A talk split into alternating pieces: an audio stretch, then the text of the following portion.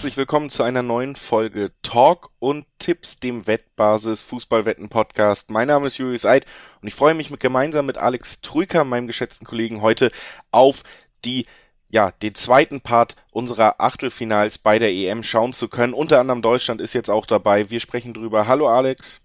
Hallo Julius, grüß dich. Servus nach Köln. Du bist heiß, ne? Merke ich. Ja, auf jeden Fall K.O.-Spiele. Was gibt's Schöneres im Leben eines fußballbegeisterten Menschen? Es geht heiß her zwischen den verschiedenen Mannschaften und wir haben ja wirklich heute auch dann, wie gesagt, die zweite Hälfte der Achtelfinals. Die ersten vier sind schon besprochen. Wir nehmen jetzt am Sonntag auf. Also wer jetzt direkt reinhört, wenn diese Folge rein äh, rauskommt, kann sich sogar nochmal zurück informieren für heute Abend. Die Spiele unter anderem Belgien, Portugal, die gibt's dann in der letzten Folge, aber heute sind ja einige Kracher dabei. Wir haben Frankreich dabei als Favorit, wir haben das Topspiel zwischen England und Deutschland. Also es ist einiges, worauf ich mich freue, dass ich gleich mit dir drüber sprechen kann und das machen wir nach äh, ein paar kurzen Hinweisen. Sportwetten sind ab 18 nicht für Minderjährige gedacht und alle Angaben in diesem Podcast sind ohne Gewähr, also die Quoten, die können sich halt einfach von Wettanbieter zu Wettanbieter jederzeit noch verändern. Zusätzlich auch noch ganz wichtig, Sportwetten kann Spaß, aber auch süchtig machen. Und wenn das Sportwetten bei euch zum Problem wird, dann könnt ihr Hilfe bekommen, unter anderem beim Support der Wettbasis, sei es per Mail, sei es per Live-Chat oder eben auf spielen-mit-verantwortung.de. Auch da gibt es erste Hilfsangebote für euch, wenn das Ganze eben zum Problem geworden ist. So, Alex, wir reden über die Achtelfinals fünf bis acht sozusagen in unserer Aufstellung. Die Spiele am Montag und Dienstag sind es, wenn man es chronologisch einordnen will. Und wir fangen natürlich auch am Montag an. Das erste Spiel, über das wir sprechen wollen, das ist das zwischen Kroatien und Spanien.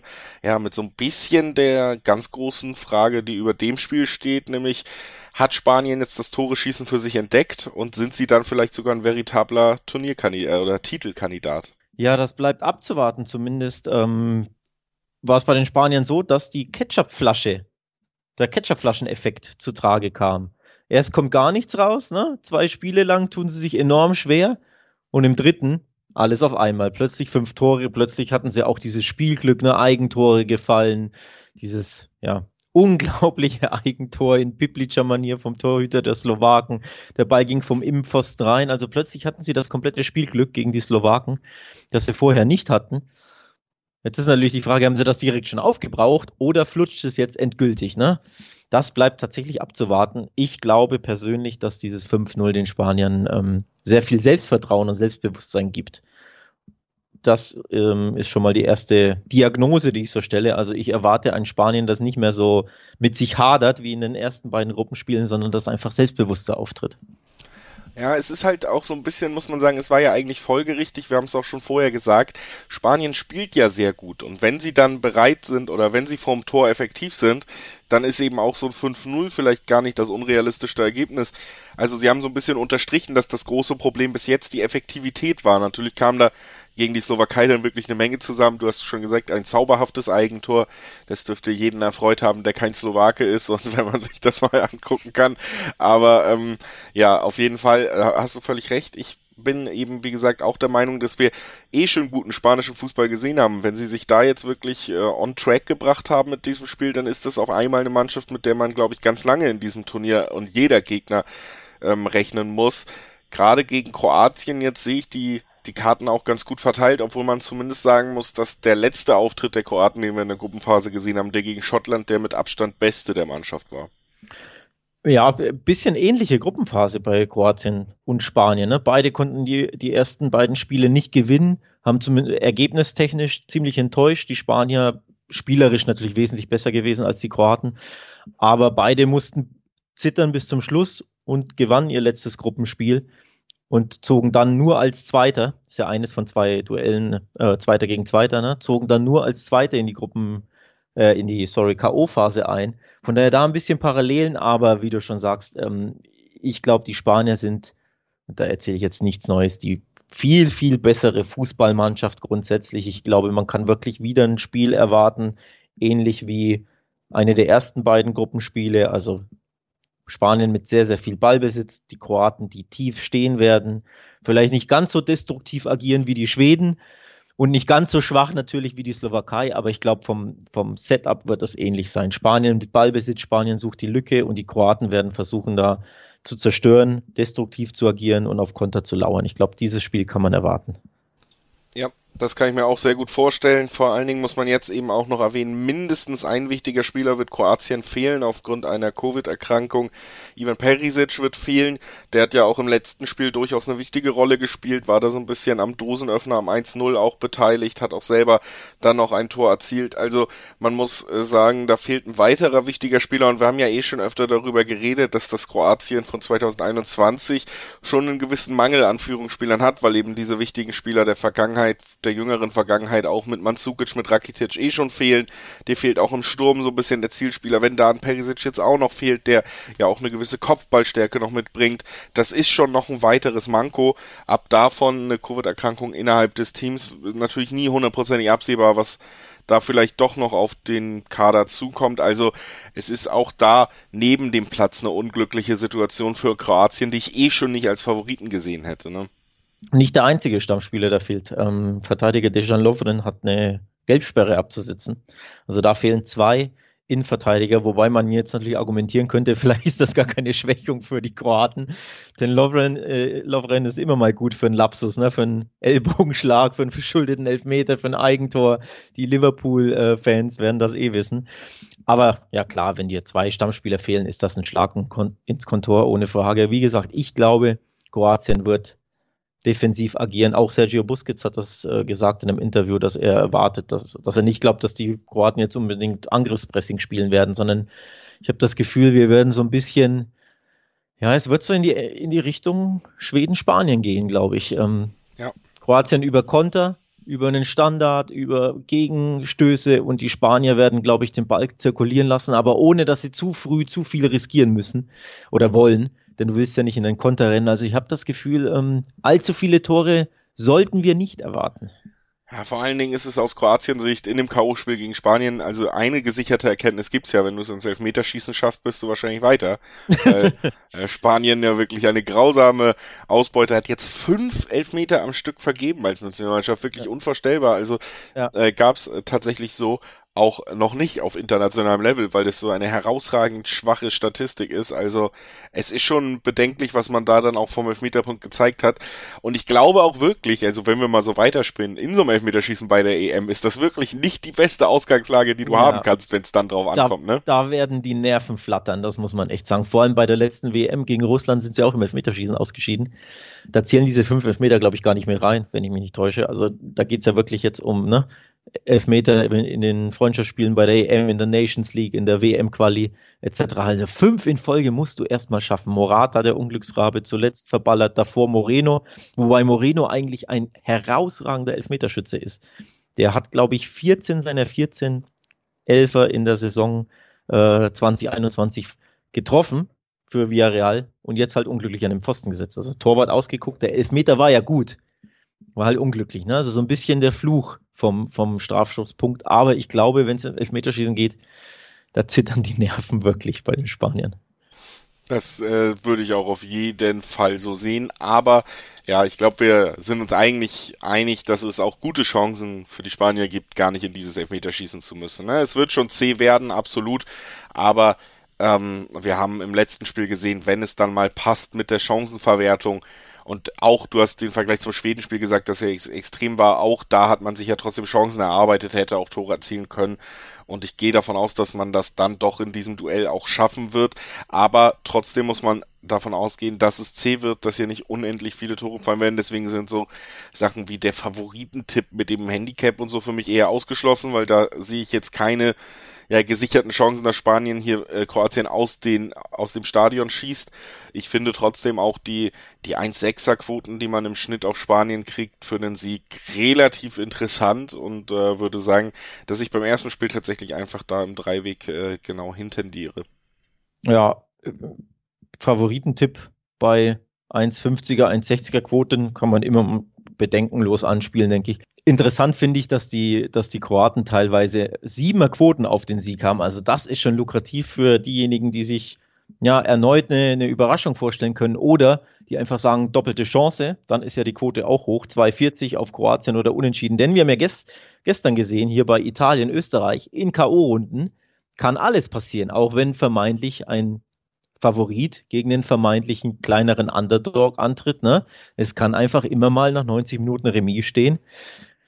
Und dann ist alles möglich. Von daher, die Quoten sind lukrativ, dass man ein bisschen was riskiert, aber vom Bauchgefühl her glaube ich, dass Spanien weiterkommt, weil sie, denke ich, jetzt Selbstbewusstsein ähm, getankt haben, weil auch die Rückkehr von Busquets nach Corona-Erkrankungen ihnen sehr, sehr gut getan haben. Luis Enrique hat auf den Barca-Block gesetzt. Das hat scheinbar sehr, sehr gut funktioniert mit Petri, mit Eric Garcia, Busquets, äh, Jordi Alba. Also da ne, einen eingespielten Block haben, glaube ich, ist schon auch positiv. Sie haben Schwung mitgenommen und die Kroaten haben mich fußballerisch einfach sehr, sehr enttäuscht. Und deswegen neige ich auch zum stinknormalen Tipp auf Spanien. Wenn man, aber ist natürlich langweilig, ne? Den, den Favoritentipp und dann gibst du den auch ab und ich auch äh, ein bisschen nicht prickelnd genug für meine, für meinen Geschmack. Haben wir, finden wir da noch irgendwas Schönes, quotentechnisch, Julius?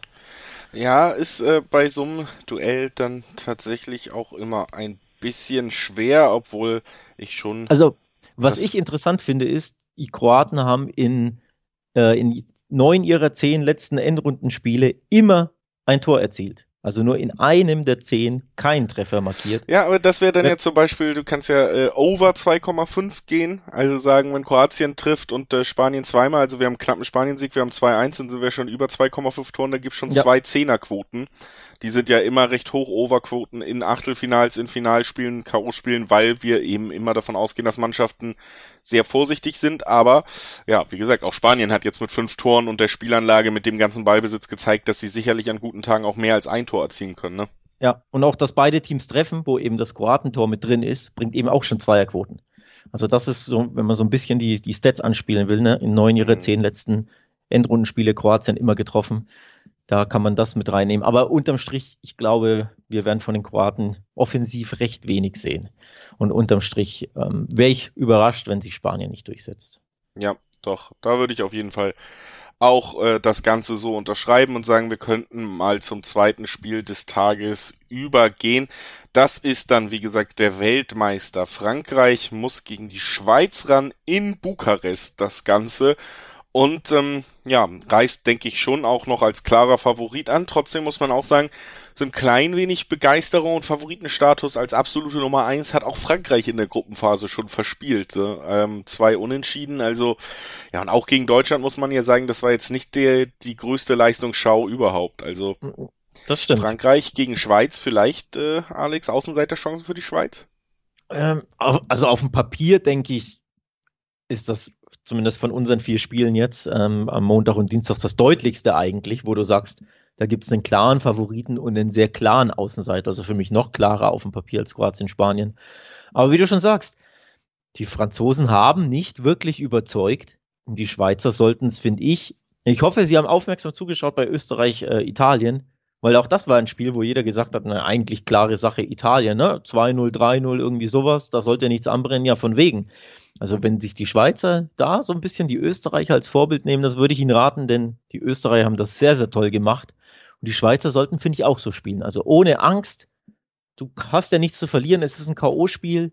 Sei mutig und dann kannst du einen, einen Top-Favoriten ja, mindestens ärgern, wenn nicht sogar eliminieren. Ja, also Außenseiterchancen würde ich es auf jeden Fall auch nennen, weil ich sehe sie auch nicht so groß für die Schweiz. Das muss ich ehrlich sagen. Ich finde schon, dass Frankreich hier weiterhin als klarer Favorit reingeht. Man muss glaube ich, auch bei den Franzosen immer so ein bisschen festhalten, dass dieses nicht höher springen als man muss ja auch tatsächlich so ein bisschen taktischer Ansatz ist. Also ähnlich wie bei England auch, wo ich mich ja auch, sagen wir mal, schon ein wenig echauffiert habe, dass ich mir diese Spiele immer angucken muss und sie nicht so schön aussehen. Aber es ist, äh, glaube ich, natürlich trotzdem auch die taktische Maßgabe bei diesen beiden Trainern, sich auf die individuelle Qualität vorne zu verlassen, hauptsächlich deshalb die defensive Qualität als Mannschaftsarbeit in den Mittelpunkt zu stellen und das sieht nicht immer schön aus. Muss aber auch sagen, ja, gerade auch das Spiel gegen Portugal, wo man dann eben doch auch immer wieder diese Gegentore zugelassen hat, das hat mich ein bisschen überrascht, dass man da auf dem Level jetzt auch defensiv nicht standhalten konnte, weil man hatte ja dann zwischenzeitlich die Führung auch schon sicher eingetütet und ähm, dass man da dann nochmal das Unentschieden kassiert hat, das hat mich ein bisschen überrascht. Und ähm, ja, wie gesagt, für mich auch so ein bisschen Frankreich vom absoluten Favoritenstatus runtergeholt, weil da haben sie dann eben doch diese Schwächen gezeigt, die man vorher nicht unbedingt kannte. Ja, wobei du kannst natürlich auch sagen, Gruppenphasen ist immer irgendwie weiterkommen, egal wie. Du musst ja nur nicht verlieren und bist in der Regel immer weiter. Und so wirklich startet ein Turnier mit der K.O.-Phase. Von daher würde ich, finde ich, grundsätzlich unabhängig von Frankreich Gruppenphasen nie überbewerten wollen. Also weder in die eine Richtung, ne, Italien, wow, der Monster-Mega-Favorit, weil sie haben alles gewonnen, noch in die andere, von wegen sagen, hier wie die Engländer, die haben uns so enttäuscht, jetzt scheiden sie aus, sondern ich glaube, es gibt wirklich einen Reset mit der K.O.-Runde und äh, da ist immer alles möglich. Und da ist einfach also die Stats da oder die Historie, die letzten Spiele sprechen dann eine sehr, sehr, sehr eindeutige Sprache für Frankreich, muss man auch sagen. Ähm, also sie haben ja nur eines, und jetzt kommt es, eines ihrer letzten 17 Spiele bei EMs und WMs verloren. Zwölf Siege, vier Unentschieden. Welches Spiel war das, Julius? Kannst du dich erinnern? Äh, Finale gegen Portugal 2016. Richtig. Das 16er Finale gegen Portugal. Das, die einzige Niederlage in den letzten 17 Spielen bei Endrunden. Das ist schon brutal. Und da sieht man, du musst, Gruppenphasen musst du nicht immer gewinnen, du musst nur weiterkommen. Und dann sind sie einfach kaum zu schlagen, die Franzosen. Ne? Ja, das ist so und das bleibt auch so und das wird für die Schweiz auch, das äh, ist dann doch für mich recht klar nicht möglich sein am Ende, dass man hier den Sieg davonträgt. Ich kann mir aber vorstellen, dass es auch hier recht zäh wird, also man sollte vielleicht vermeiden mit dem ersten Blick auf die Qualitätsunterschiede und auf Mbappé ähm, und Benzema und was da vorne bei Frankreich an Qualität am Start ist, zu denken, dass Frankreich hier sich äh, auch irgendwie jegliche Enttäuschung aus der Gruppenphase vielleicht auch von der Seele schießt.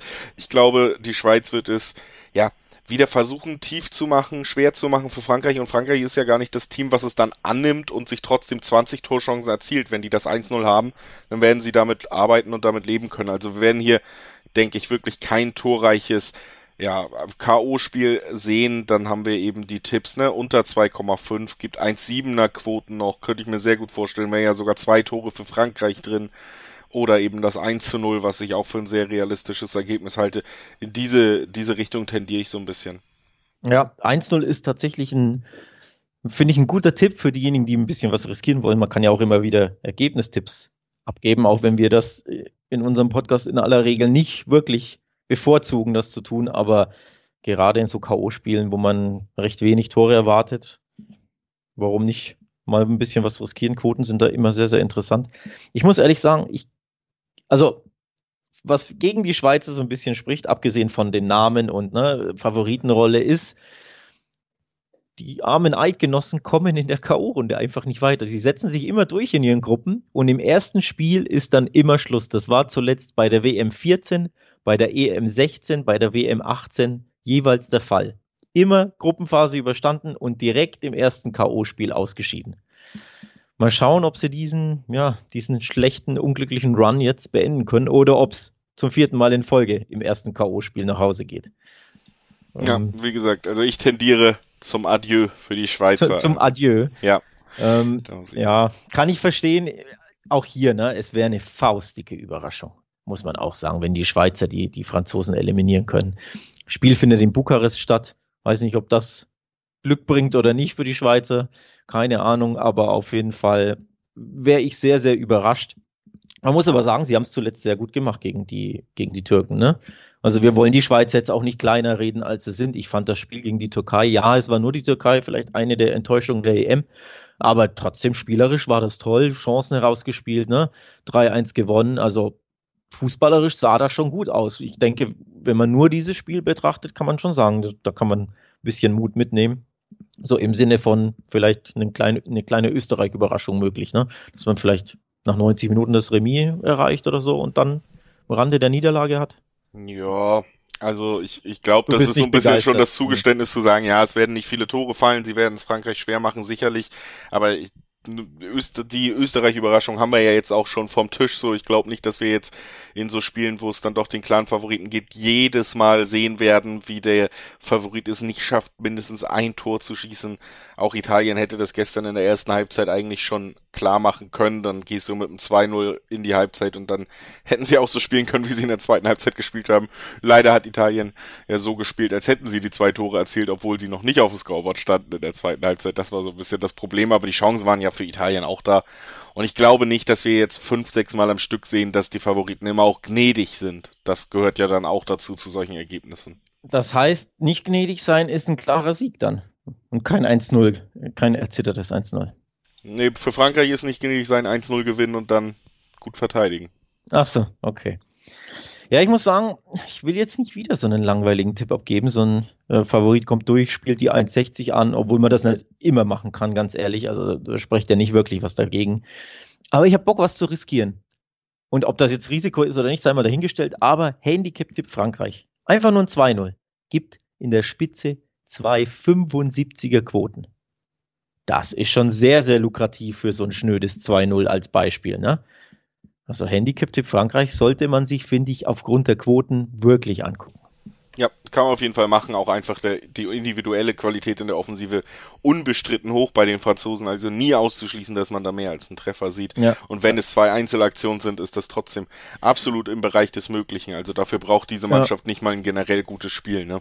Ja, oder du führst irgendwie 1-0 und machst dann in der 88. das erlösende Kontertor durch Mbappé, ne, wenn die Schweiz alles nach vorne läuft, äh, äh, wirft. Also du musst ja nicht ne, mega offensiv überzeugen. Dir brauch, du brauchst eine Führung und dann ein, Kon ein spätes Kontertor, dann hast du ein 2-0, dann ist dein Handicap da. Von daher gefällt mir da die Quote, muss ich sagen, sehr. Finde ich fast schon zu hoch, um ehrlich zu sein. Ja. Kann ich auf jeden Fall nachvollziehen. Und wenn ihr alles nachvollziehen wollt, was so bei der EM passiert, dann kann ich euch auch nochmal ans Herz legen, auf wettbasis.com vorbeizuschauen, denn da gibt's eine Menge an tollen Artikeln, nicht nur Vorschauen auf alle einzelnen Spiele nochmal ausführlich, nochmal auch andere Ansätze natürlich von anderen Kollegen als die, die wir beide hier im Podcast haben. Es gibt auch weitere tolle Statistiken, also wirklich alles äh, sehr spannend, was man rund um die EM auf wettbasis.com finden kann und die Artikelreihen da wollen wir euch gerne nochmal ans Herz legen, bevor wir dann jetzt, ja, man muss es doch sagen, zum großen Highlight kommt nicht nur aufgrund des Landes, das beteiligt ist, aber auf jeden Fall auch, weil das Spiel sehr namhaft ist, unabhängig vom Geburtsort des Rezipienten, würde ich sagen. Wir reden über England gegen Deutschland im Wembley es wird, äh, ja, spannend. Es wird, glaube ich, tatsächlich spannend, Alex. Es wird das mit Spannung erwartete Duell wahrscheinlich, also Belgien-Portugal ist vom Namen her natürlich auch ne, toll, aber nichts schlägt England-Deutschland. Also da ist ja alles da, dabei. Ne? Da ist Tradition dabei, Historie, zwei ähm, Länder und Nationalmannschaften, die sich nicht ganz so grün sind, eine Rivalität ist da, wobei ich glaube, die Engländer sehen das noch, noch enger als die Deutschen. Für die Deutschen gibt es ja diesen einen Monster-Rivalen nicht, finde ich. Also da, da gibt es so aus meiner Sicht drei Rivalitäten, die irgendwo gleich auf sind. Holland, England, Italien, würde ich sagen. Ne? Du hast so drei Rivalen, da sticht keiner raus, aber die Engländer, die nehmen die Deutschen immer sehr, sehr ernst. Also für die ist das wirklich der große Rivale neben den Schotten, wobei die Schotten einfach ne, zu unerfolgreich sind.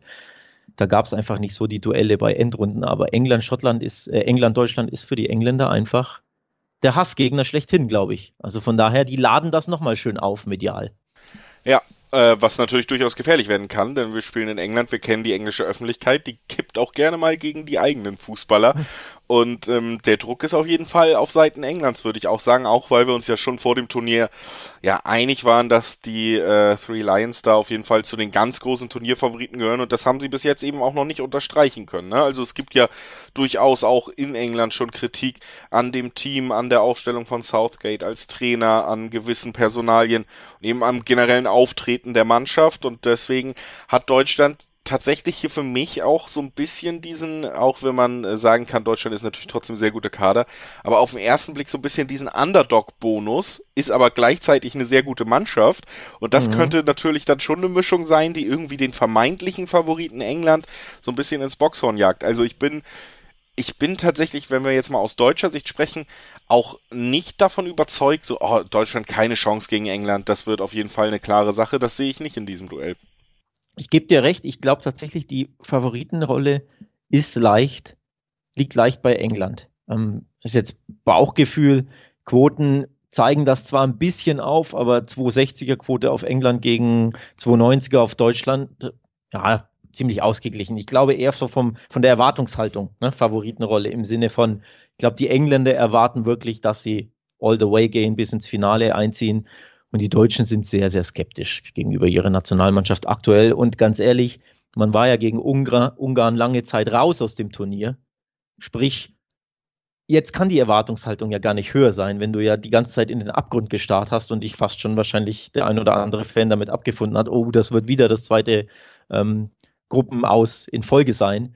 Dem, dem bist du von der Schippe gesprungen. Von daher glaube ich, jetzt gegen England erwartet das Land nicht so monster viel von dir. Und bei den Engländern ist es eben anders. Ich glaube, da ist schon die Erwartungshaltung, wir müssen endlich diese EM gewinnen. Von daher, ja, ich glaube, England hat mehr Druck als Deutschland. Deutschland kann ein bisschen befreiter auf, aufspielen.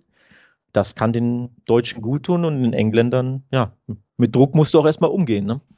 Ja, aber trotzdem auch da natürlich, ja, im Vergleich der Qualitäten muss man auch sagen, auch von dem, was man gesehen hat, man kann England zumindest ja keine mangelnde Defensivleistung vorlegen, äh, vorwerfen mit der Doppelsechs, auf die sie auch setzen, plus der Viererkette machen sie das wirklich sehr, sehr ordentlich.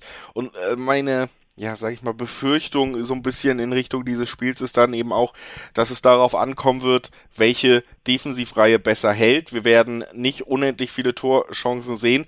Und da haben wir dann auf der einen Seite eben die deutsche Defensivreihe, die erstens gegen eine bessere Offensivreihe ran muss, als Deutschland selber aufbieten kann, mit effektiveren Spielern, Spielern, die besser abschließen und die sich ja auch selber nicht unbedingt mit Ruhm bekleckert hat. Also ich finde auch beide Gegentore gegen Ungarn haben ja nochmal gezeigt, Deutschland hat nicht nur das Problem auf der Offensivseite mit dem fehlenden Stürmer und wie schaffen wir es überhaupt Chancen zu kreieren, wie schafft Deutschland es überhaupt Tore zu erzielen. Das ist ja nur eine eine Seite der Medaille. Auf der anderen Seite muss man ja eben auch sagen, die Abwehr von Deutschland, die kriegt nach dem erlösenden 1-1 15 Sekunden nach dem Anstoß das 2-1 und das hat auch Gründe, also so hundertprozentig sattelfest ist man da eben auch nicht in der Fünferkette.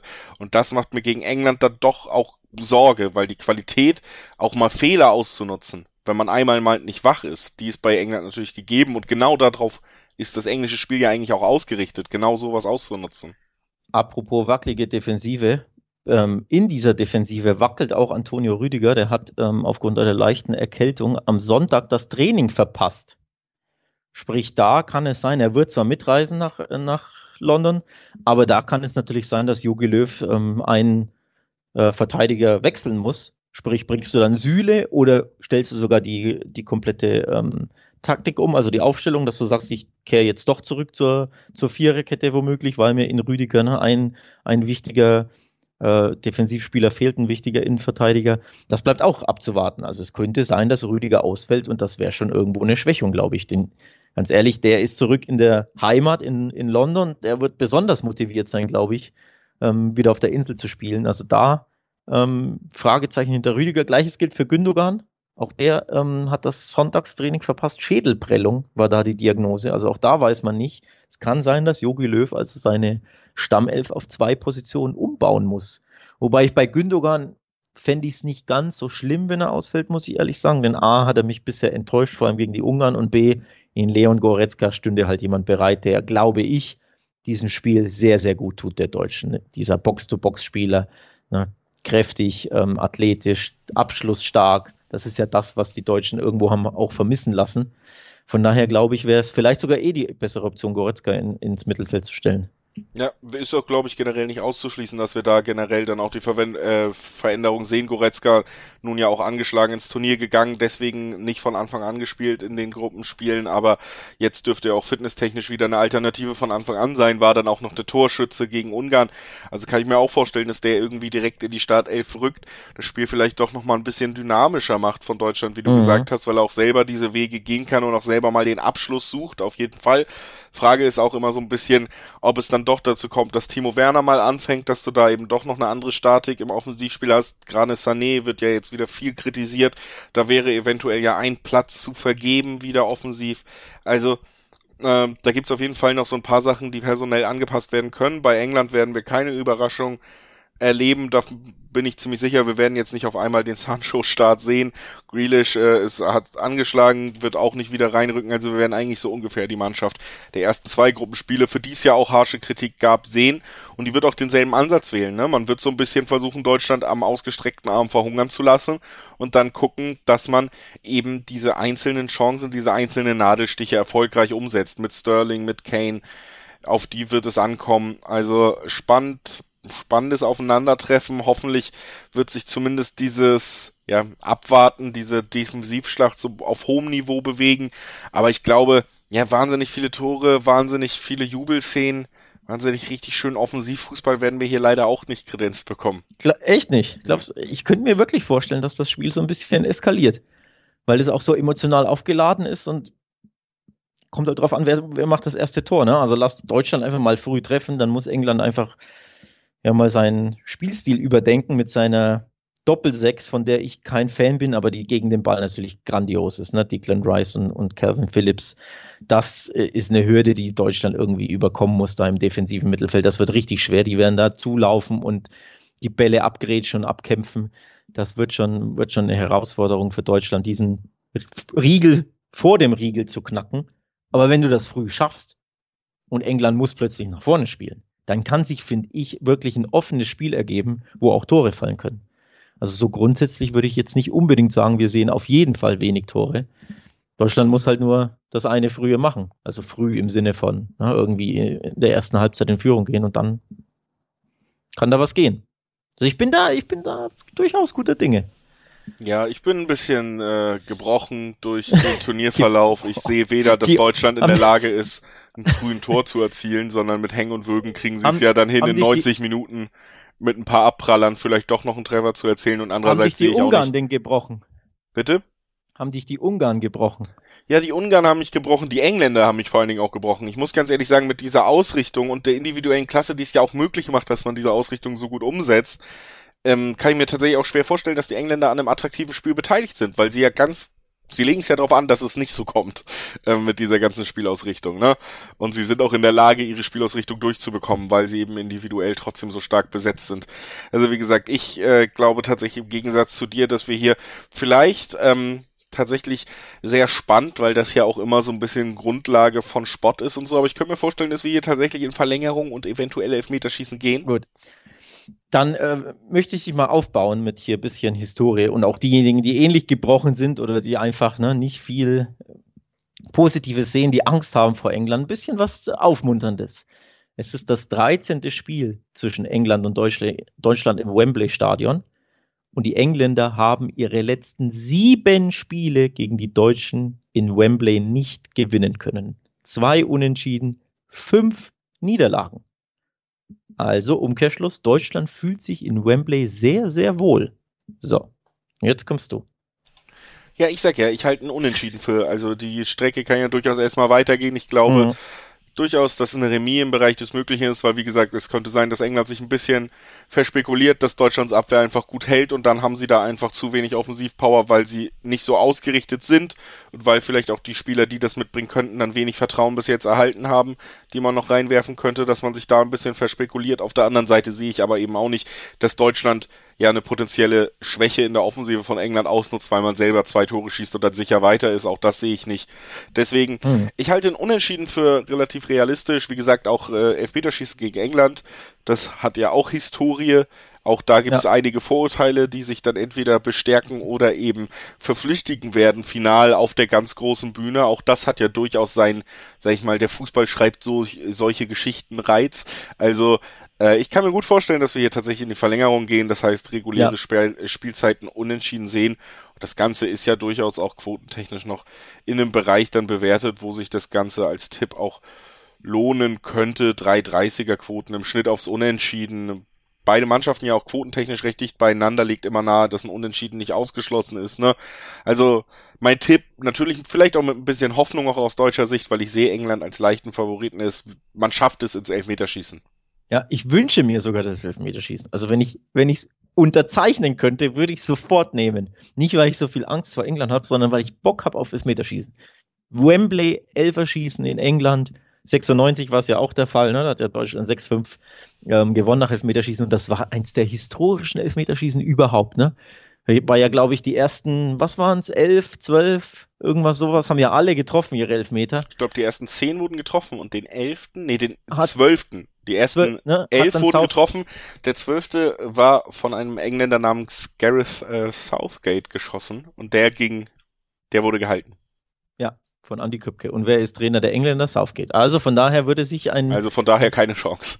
von daher würde sich ein witziger Kreis schließen, diesmal mit Southgate an der, an der Seitenlinie als Coach und wieder verliert England ein Elfmeterschießen in Wembley gegen Deutschland, würde mir sehr gut gefallen. Also wenn es ins Elfmeterschießen geht, setze ich da, darauf, dass Neuer mindestens einen hält, eher zwei. Also ich glaube, da hat, hätte Deutschland den Vorteil, weil den Engländern die Knie zittern.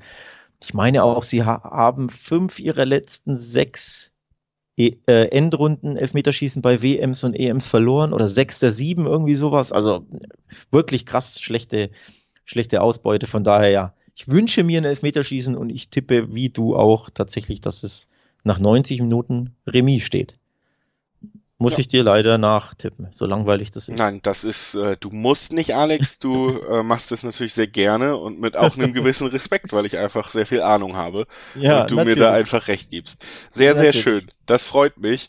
Ich würde sagen, wir gehen dann jetzt auch noch zum letzten Spiel über. Das hält natürlich jetzt, sage ich mal, für alle Fußballliebhaber nicht so viel bereit, würde ich vermuten, wie die letzten Partien, über die wir geredet haben. Ist auch vom Namen her, würde ich sagen, das, das kleinste Spiel in Anführungszeichen diesem Achtelfinal. Wir haben die Ukraine, die gegen Schweden ran muss und das ist natürlich ein Aufeinandertreffen, was in Glasgow stattfinden wird, wo auch beide Mannschaften tatsächlich in der Gruppenphase nicht überzeugen konnten. Also es gibt hier tatsächlich mal keinen klaren Favoriten, aber eher, weil beide nicht so gut sind, um es diplomatisch auszudrücken. Es ist wohl das am wenigsten namhafteste Duell dieses Achtelfinales. Ich glaube, da trete ich niemandem zu nahe, wenn ich das sage, Schweden, Ukraine. Naja, da schnalzt man nicht mit der Zunge als Fußballliebhaber. Übrigens schnalzt man auch nicht mit der Zunge als Fußballliebhaber, wenn man die Spiele der Schweden angeschaut hat. Und jetzt wird's unglaublich, was ich dir jetzt vorlese. Schweden ist die Mannschaft mit den wenigsten Pässen, 590, und der schlechtesten Passquote, 69 Prozent, der gesamten EM aller Mannschaften wenigsten Pässe an den Mann gebracht, schlechteste Passquote. Also nicht mal die, die Türkei und Nordmazedonien, die ja ne, sehr, sehr schlechte, äh, schlechte Ergebnisse eingefahren haben, haben dermaßen schlecht Fußball gespielt. Und von allen Mannschaften, die sich fürs Achtelfinale qualifiziert haben, sind die Schweden die Mannschaft mit dem wenigsten Ballbesitz.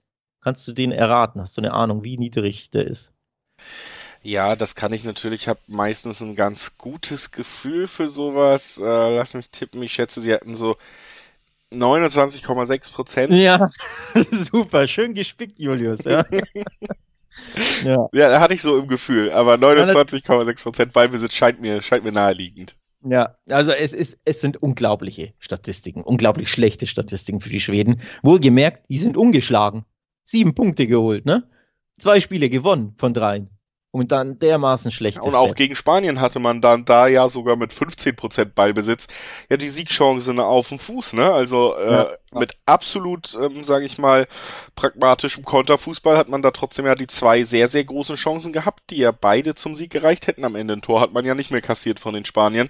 Also das scheint so ein bisschen aufzugehen und ich glaube, das kann auch gegen die Ukraine ausgehen, weil die Ukraine natürlich auch jetzt eine Mannschaft ist, wenn du denen das Spielen überlässt, dann wird sie das eher überfordern, als dass ihnen das entgegenkommt. Ne? Wir haben solche Matchups oft auch in der Bundesliga, wenn wir irgendwie Mannschaften haben, wo er sagt, gut, am Ende entscheidet sich so ein bisschen, beide wollen nicht den Ball haben der, der das schafft, dem Gegner den Ball aufzudrücken, der hat sogar bessere Chancen.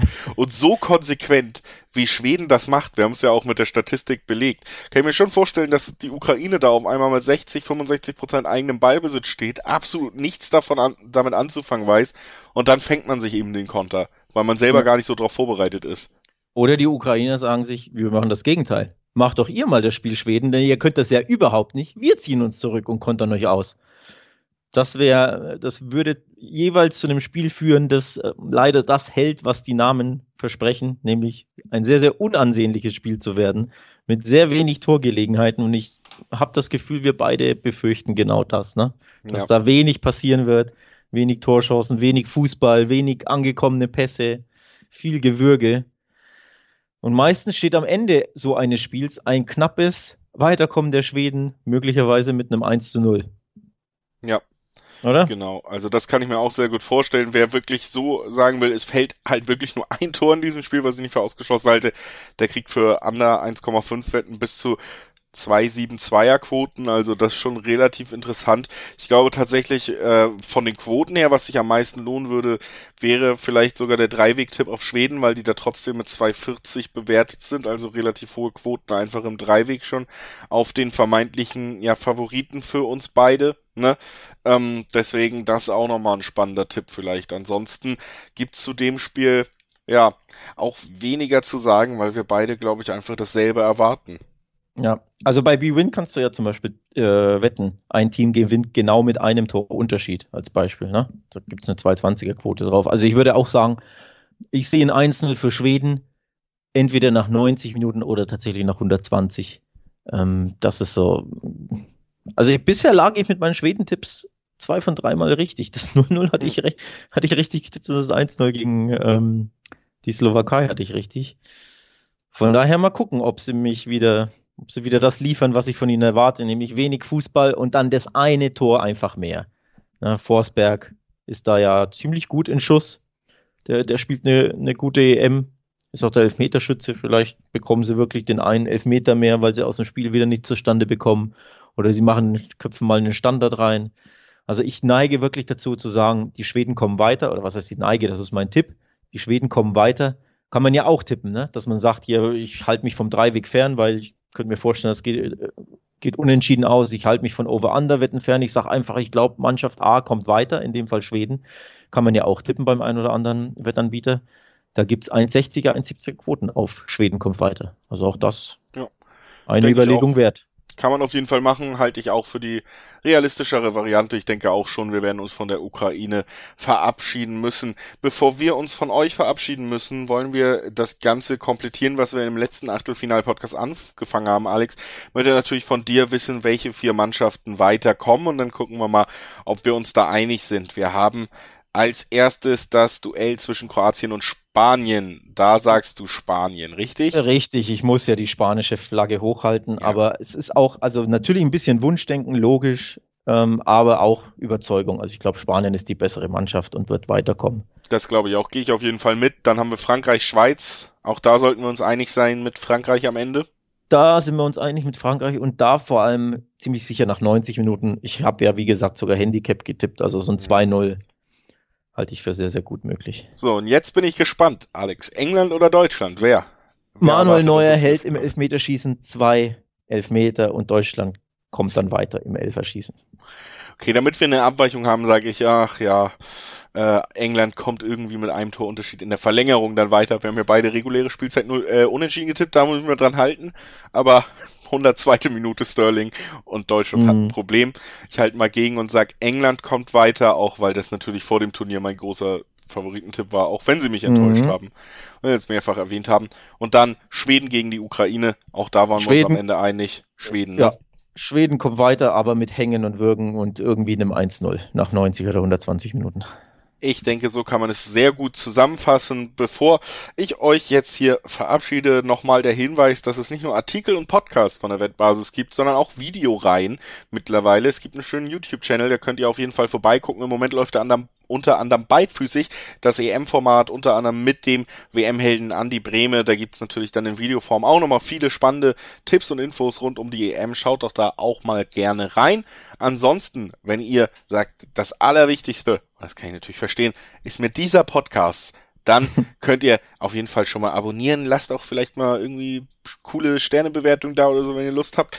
Und Ihr könnt euch schon mal hier informiert fühlen. Den nächsten Podcast gibt's dann natürlich vor dem Viertelfinale. Auch auf die Spiele gucken wir weiterhin. Wir begleiten ja jedes einzelne Spiel der EM für euch. Das wird das nächste Mal sein, wenn wir uns hören. Jetzt werden wir uns aber erstmal verabschieden und schauen, wer kommt denn überhaupt in dieses Viertelfinale. Und bis dahin könnt ihr uns trotzdem erreichen, und zwar uh, unter anderem per Mail podcast.wettbasis.de, bei Instagram wettbasis_de oder auf Twitter einfach nur wettbasis. Sucht euch was aus, was euch am besten gefällt. Auf jeden Fall da zahlreiche Kontaktmöglichkeiten. Wir hören uns zum Viertelfinale wieder. Das haben wir auch schon durch.